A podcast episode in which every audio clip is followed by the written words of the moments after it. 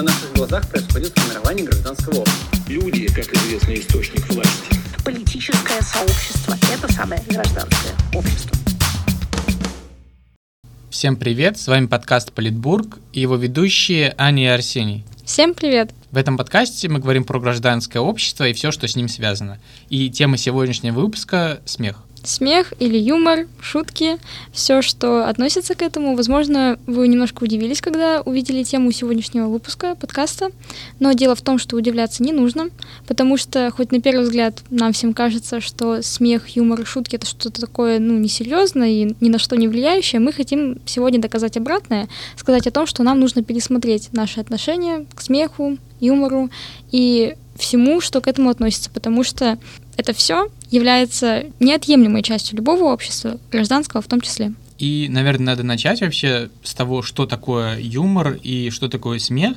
Существует много теорий, которые объясняют, как возникает смех, как возникает шутка. Например, есть теория несовместимости, которая говорит, что смешное возникает по ошибке. То есть, когда наши ожидания не совпадают с получаемым результатом. Э, например, Кант говорил, смех есть эффект от внезапного превращения напряженного ожидания в ничто. То есть, опять-таки, да, смех — это несоответствие между представлениями и реальностью. Также есть теория высвобождения. Аня сейчас расскажет про нее. Нужно сказать, что Спенсер внес наибольший вклад в развитие этой теории. Он говорил о том, что смех э, помогает нам высвобождаться от э, нервной энергии, которая в нас накапливается, когда мы переживаем или стрессуем, например, перед экзаменами, и мы можем нервно как-то смеяться, вот такое бывает, мне кажется, у многих, вот, это как раз-таки об этом, что мы высвобождаем вот эту нервную энергию тем, что смеемся.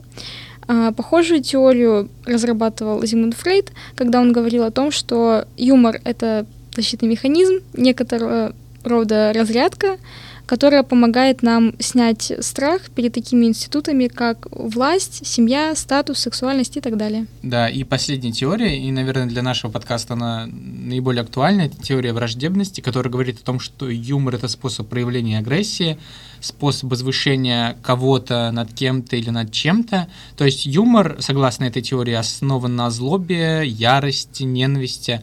Например, с помощью иронии можно дистанцироваться с помощью какого-то субъекта или объекта. А, и именно поэтому из-за вот этого взгляда на юмор как нечто агрессивное, злое и так далее, теоретики, которые рассматривают юмор как вот с этой точки зрения, считают, что юмор может использоваться как политическое оружие, например. То есть, например, Гоббс, он, естественно, не теоретик юмора и смеха, тем не менее, он считал, что что смех — это как бы политическое оружие, которое может использоваться для достижения каких-то целей. То есть, лаконично говоря, чей смех, того и власть. И в той ну, в дальнейшем мы будем говорить про то, как э, государство использует смех э, как политический инструмент, и именно эта теория, она наиболее как бы подходит для такого вот анализа роли смеха в обществе.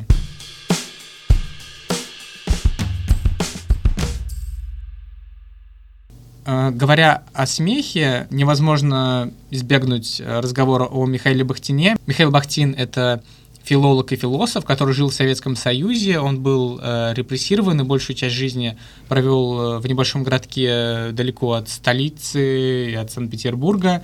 Он написал знаменитую книжку про смех. Эта книжка, собственно, базируется на анализе фран... средневекового французского писателя Франсуа Рабле.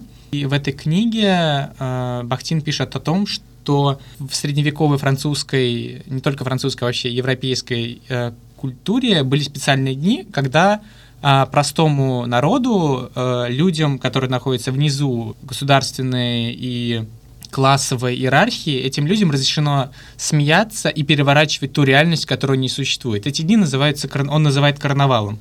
То есть карнавал э, — это четко оговоренные с властью дни, когда низы общества могут стать на, нек- на несколько дней или там часов верхами общества.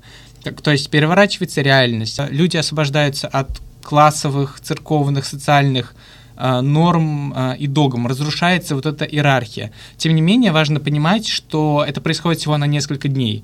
То есть Это общественный договор между властью и между э, обществом о том, что вот у нас будет несколько дней, когда вы, низы общества, будете над нами смеяться, когда вы будете играть в нас, в верхи общества, когда э, шут будет королем, когда вы будете смеяться над институтами власти, но все это будет в течение нескольких дней. Зачем это делалось? Для того, чтобы э, таким образом легитимизировать, собственно, тот э, режим, ту иерархию, которая существует. А почему происходит э, легитимизация? Потому что если мы над чем-то смеемся, если разрешено смеяться в определенные дни, то в остальные дни, соответственно, над этим смеяться нельзя. Соответственно, вот эта вот структура, над которой вы смеетесь в дни карнавала, в дни не карнавала, она устойчива и стабильна. То есть здесь смех, он как бы играет такую роль, а, с одной стороны, высвобождения от этих вот э, социальных церковных э, норм от, и от этой иерархии, с другой стороны, он легитимизирует эту иерархию. Это довольно интересно. И, наверное, собственно, это такое центральное направление, которое изучает комическое и смешное. Почти все филологи и философы, которые изучали смех и юмор, они работали с, концепцией, с этой концепцией карнавала Бахтина. Тем не менее, многие в дальнейшем критиковали бахтианство. Например, Аверинцев, он был бахтианцем, тем не менее, он критиковал Михаила Бахтина, и он говорил, что э, на самом деле структура юмора и смеха, их отношения намного сложнее. То есть он разделял юмор и смех и говорил, что в дни карнавала смех не предоставляет людям свободу. Смех — это не свобода, а лишь освобождение, писал он. То есть он подмечал вот эту динамичную э, структуру, динамичную и импульсивную природу смеха и говорил, что смех может нас лишь перенести из одного пространства несвободы в другое пространство несвободы, уже смеховой несвободы. Почему? Потому что, как бы, да, смех — это импульс, и из-за этой импульсивной природы мы не можем контролировать себя когда мы смеемся. А если мы не можем контролировать себя, мы не свободны. Однако другой важный аспект, который он подметил, опять-таки, как, как, как я уже сказал, это разница между юмором и смехом. Он писал, что если смеховой экстаз соответствует освобождению, юмор соответствует, соответствует суверенному пользованию свободой. То есть он говорил, что субъект и обладает субъектностью тот, кто шутит, и тот, кто может шутить над кем-то, а не тот, кто смеется. То есть если я шучу, если я как бы э, источник юмора и шутки над чем-то, я могу управлять теми, кто над этой шуткой смеется. И в этом ключевая разница. То есть на самом деле поистине свободен тот, кто шутит, а не тот, кто смеется над шуткой. И это важно для понимания. Почему? Потому что в дальнейшем, когда мы опять-таки будем говорить про то, как смех использует государство, мы к этому вернемся и будем рассматривать государство как вот этот вот, опять-таки, источник шутки, как источник юмора, а массы людей как э, те, кто над этим юмором смеются и таким образом легитимизирует э, режим.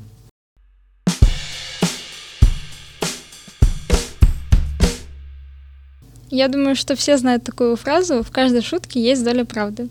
Так вот, я считаю, что Конечно же, в каждой шутке есть доля правды и большая доля искренности, сто процентов есть э, в каждой шутке, в каждом анекдоте, просто потому что есть такой парадокс, который мы заметили, что через юмор, через шутки, через смех, вот эту реакцию искреннюю, а, действительно выражается подлинное отношение, настоящее отношение к чему-либо, к каким-либо вещам. В то время как а, какие-нибудь официальные вещи, типа как, ну, там, письма или какие-то там передачи на ТВ, которые ведутся официально, на официальном языке, там, «Добрый вечер», «Уважаемые зрители», там, и так далее, «Дорогой коллега», а, сегодня я там пишу вам, с сожалением, наблюдая такой официальный язык, не всегда можно наблюдать э, искренность. Чаще всего там лицемерие, просто потому что нас загоняют в какие-то рамки, и нам нужно говорить на определенном официальном языке. В то время как юмор и смех часто нам позволяет избавиться от каких-то рамок, и поэтому мы можем быть искренними, мы можем выражать свое настоящее отношение к чему-то. Как думаешь, можем мы сказать, что смех это усложнение языка усложнение вообще, ну да, усложнение языка, на котором, на котором мы разговариваем и с помощью которого мы анализируем общество.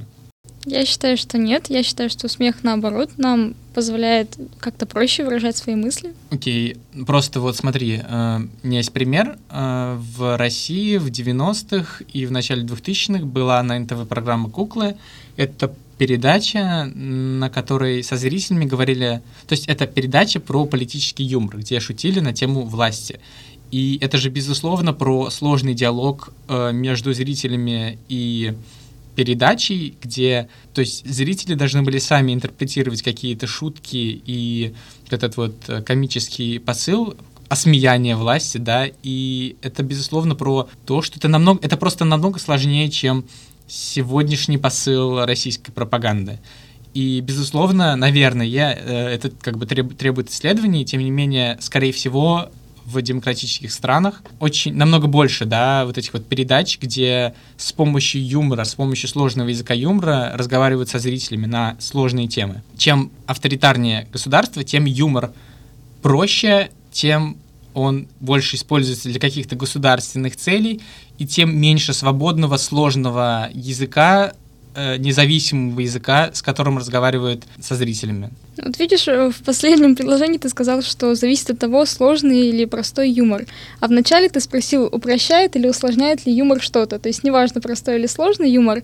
И вот поэтому я хочу сказать, что не обязательно что-то интерпретировать, по-моему, можно просто существовать в этом контексте юмора и ну, в него что-то вносить, и также ну, просто спокойно существовать, и он будет как раз-таки помогать нам что-то проще выражать или понимать. Окей, okay, на самом деле мы здесь можем перейти к теме госсмеха, потому что это как раз, да, это именно про простой юмор, который используется государством для каких-то своих целей.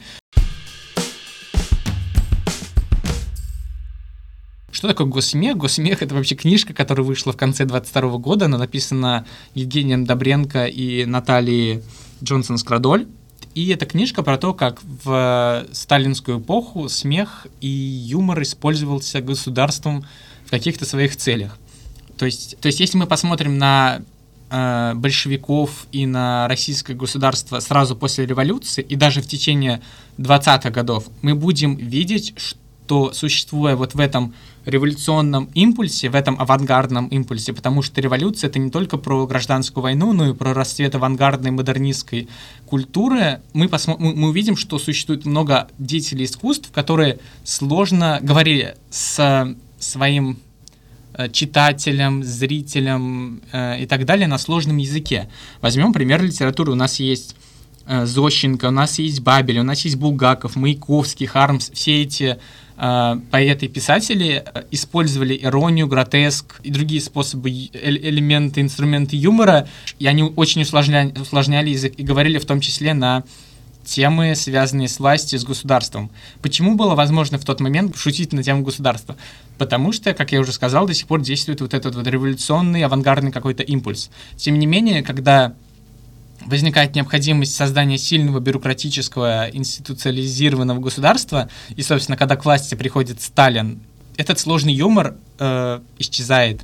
Возникает юмор простой и государственный. Это, ну да, Собственно, в 30-е годы, годы, пишет Добренко и Джонсон Скрадоль, происходит индустриализация смеха, создаются, например, специальные, ну, если мы возьмем кино, создаются специальные колхозные комедии. Авторы госсмеха так называют, собственно, определенный жанр комедии. Что такое колхозные комедии? Это специальные комедии, направленные на увеселение полуурбанизированного населения советских городов, которые э, еще малограмотные и не могут воспринимать какую-то текстовую информацию. И вот с помощью кино э, с ними разговаривали. С, им показывали э, какие-то смешные деревенские, колхозные, да, вот эти вот образы. Обобщая, авторы книги говорят, что был выведен такой образ деда Щукаря, Э, который транслировался из фильма в фильм, это было смешно для вот этих вот полуурбанизированных граждан, и с помощью таких вот колхозных комедий создавался, создавался новый советский человек, новый совет, советский субъект, вообще можно сказать новая советская масса, потому что в Советском Союзе, ну, идея индивидуальности, не было идеи индивидуальности, была идея вот этой вот массовости, да, создавалась новая советская масса, которая должна была поддерживать этот режим и ни в коем случае не смеяться, не сомневаться в нем. То есть, опять-таки, мы видим, у нас возникает легкий, простой, понятный, колхозный, опять-таки, это термин, взятый из э, книжки, колхозный юмор, исчезает юмор сложный, юмор Зощенко, Бабеля, Маяковского, Хармса. И происходит индустриализация смеха, государство начи- начинает вос- воспроизводить в фильмах, в карикатурах какую-то национальную идею и, например, осмеивать какие-то черты, там, не знаю, вредителей, э, контрреволюционеров. Во время холодной войны они будут использовать образ Запада и смеяться над образом Запада. То есть они будут создавать вот этот вот образ другого, смеяться над образом другим, другого, с помощью простого юмора и таким образом предоставлять э, легитимность э, существующему советскому режиму. Да, ну, наверное, здесь мы скажем о том, что существуют, конечно же, альтернативные точки зрения, которые позиционируют юмор по-другому. Здесь я скажу о том, что такое определение смеха то, что это телесная реакция на нарушение нормальности, нарушение какого-то культурного порядка. Приведу пример, чтобы стало понятнее. Вот, например, почему нам бывает смешно с пошлых шуток, потому что просто, например, в каком-то обществе не привыкли так шутить. То есть, ну, вы не ожидаете, например, от учителя математики услышать какую-то пошлую шутку. И, скорее всего, если такое произойдет, вы будете смеяться. Даже не потому, что шутка смешная, а просто потому, что, ну, нарушился какой-то культурный порядок. Просто потому, что ну, никто не привык к тому, что учитель математики как-то может пошло пошутить. Если такое произойдет, скорее всего, реакция будет смех. Просто потому, что это нарушение культурного порядка. Это подтверждает, что когда нарушается нормальность, нам становится смешно. Также нужно сказать про взгляд Дмитрия Лихачева и Александра Панченко на юмор. Они говорили о том, что юмор помогает создавать какой-то антимир. Антимир, созданный народным творчеством, он обычно противопоставлен действительности, ну, он антимир и он имеет подчеркнуто пародийный характер, то есть верх становится низом, черное белым и так далее. И как мне кажется, это очень классный поинт, потому что не только государство может использовать юмор в своих целях, но и мы можем использовать юмор, чтобы, например, создавать какой-то антимир. Если, например, мы устали от реальности, от действительности, она нам не нравится, или просто она нам не позволяет почему-то выражать как-то себя, свое отношение или какие-то недовольства, мы можем с помощью юмора создавать антимир, в котором все это будет возможно и в котором реальность будет перевернута и реальность будет нам нравиться. Да, на самом деле это очень интересно. И, то есть, таким образом, например, э, в ситуациях тоталитарного или авторитарного режима гражданское общество, если оно продолжает существовать, создает какой-то свой оппозиционный антимир, да, отличный от э, мира пропаганды и государственного смеха, и создает свой собственный смех, где в, в этом антимире, в этом собственном э, пространстве комического ну, то есть с помощью юмора можно опять-таки объединяться. Можно, шу... то есть если есть какое-то сообщество, которое смеется над, над одним и тем же, например, над Сталином во время сталинского периода или просто над тоталитарной авторитарной властью, соответственно, происходит единение. Если происходит единение, ну, это довольно неплохо для гражданского общества, да, потому что можно как-то коммуницировать. То есть через смех, через шутки, через анекдоты можно построить какое-то взаимодействие. Может быть, это звучит, конечно, немножко в отрыве от реальности, тем не менее, это такой важный антропологический момент, который как бы не всегда учитывается, вот когда мы просто разговариваем о гражданском обществе, тем не менее, мы должны понимать, да, что юмор, смех над чем-то, он объединяет людей, и это важно для гражданского общества.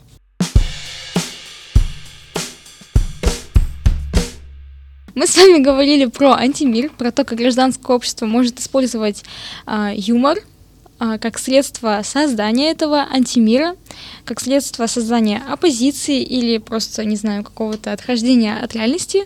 Но нужно сказать про то, что если гражданское общество этого не делает, например, оно может быть как-то слабо развито. Или пассивно. Да. А, то государство может взять инициативу в свои руки и не только государство, в принципе, лица, заинтересованные в каких-то, не знаю, государственных, прогосударственных там целях и интересах, так вот, они могут э, взять инициативу в свои руки и искусственно создать этот антимир. Такое явление получило название политейнмент. От английского politics э, плюс entertainment, политика плюс развлечение. То есть оно может создавать вот этот искусственный антимир, э, нас развлекая, просто потому что все привыкли, все уже устали, все нормальные обычные люди, общество в целом устало от привычного понимания политики или разочаровалось в политике почему-то, или просто устало от привычных нам образов, которые создали сами же политики. И чтобы привлечь внимание или чтобы, может быть, наоборот, отвлечь от чего-то, государство, пропаганда, все вот эти вот гос- прогосударственные акторы, они могут этим воспользоваться, как я уже сказала, и нас развлекать. Опять, э, если мы вспомним, то есть я приводил пример э, передачи «Куклы», которая производила сложный юмор. Так вот, когда... То есть этот сложный юмор, э, он логично заставляет людей думать, да? Но думать и сомневаться в каких-то поинтах, критика... сомневаться во власть, это всегда сложнее, чем верить, да? Верить пропаганде и так далее. Так вот, э, когда появилась какая-то какая альтернатива этому сложному юмору, этот простой юмор, который создавал государство, а государство умеет создавать только простой юмор, государство не умеет сложно шутить. Так вот, когда появилась вот это вот политеймент, простой, понятный, э, не знаю, односложный юмор, воспроизводимый государством, ну, люди стали это с охотой потреблять, потому что легче не думать, чем думать. Легче воспринимать э, легкий юмор, чем сложный юмор передачи куклы. Получается, это тот же самый смех для масс? Тот же самый госсмех. Да, то есть это просто то, тот же самый индустриализированный смех, просто современными методами.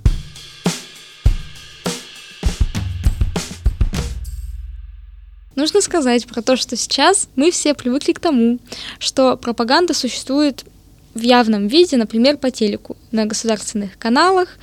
В принципе, на каналах по телевизору эта пропаганда, все к этому привыкли, что вот она видна. Но вообще нужно подумать о том, что пропаганда изначально задумывалась как что-то скрытое. Что-то, что будет существовать скрыто, и скрыто будет на нас влиять, и мы на нас, на людей обычных, и что мы не будем э, даже подозревать этого, и она как-то будет формировать у нас мышление там и так далее. Нужно понимать, что это не единственный вид пропаганды, который у нас сейчас есть, и что пропаганда все равно может существовать в каких-то скрытых формах. Например, как мы уже сегодня говорили, используя юмор, используя вот эти вот передачи, которые просто одна на другую похожие, почти не отличающиеся друг от друга, которые у нас сейчас, которыми нас сейчас, грубо говоря, пичкают. Есть они по всем каналам. А, эти передачи преподносятся как юмористические, как какие-то развлекающие, а, как будто напоминают нам те передачи, которые были в 2000-х, которые, как Арсений говорил, имели в себе сложный юмор, юмор, который способствовал какому-то критическому мышлению, юмор, который призывал людей ну, что-то анализировать, мыслить самим а не сужать вот эту способность мыслить.